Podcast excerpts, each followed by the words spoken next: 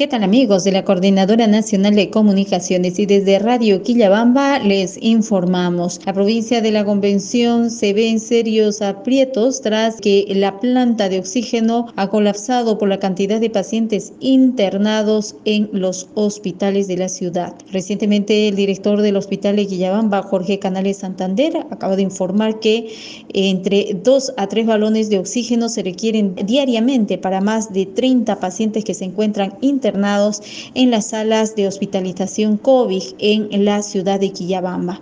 Además, la demanda se ha incrementado por el oxígeno debido a que hay varios pacientes que también se vienen atendiendo en sus domicilios o tratándose de manera particular.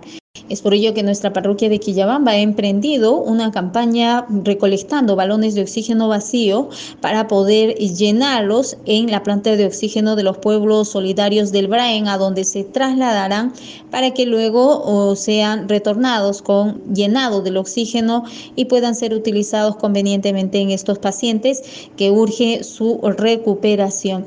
Gran parte de estos pacientes, sobre todo quienes se encuentran en una situación crítica, no pueden ser derivados al Hospital Central del Cusco, donde se encuentran las camas UCI. Esto debido a que eh, también la atención de las camas UCI ha colapsado en la ciudad imperial. Es por ello que el único tratamiento al que se vienen sometiendo los pacientes es a la oxigenoterapia.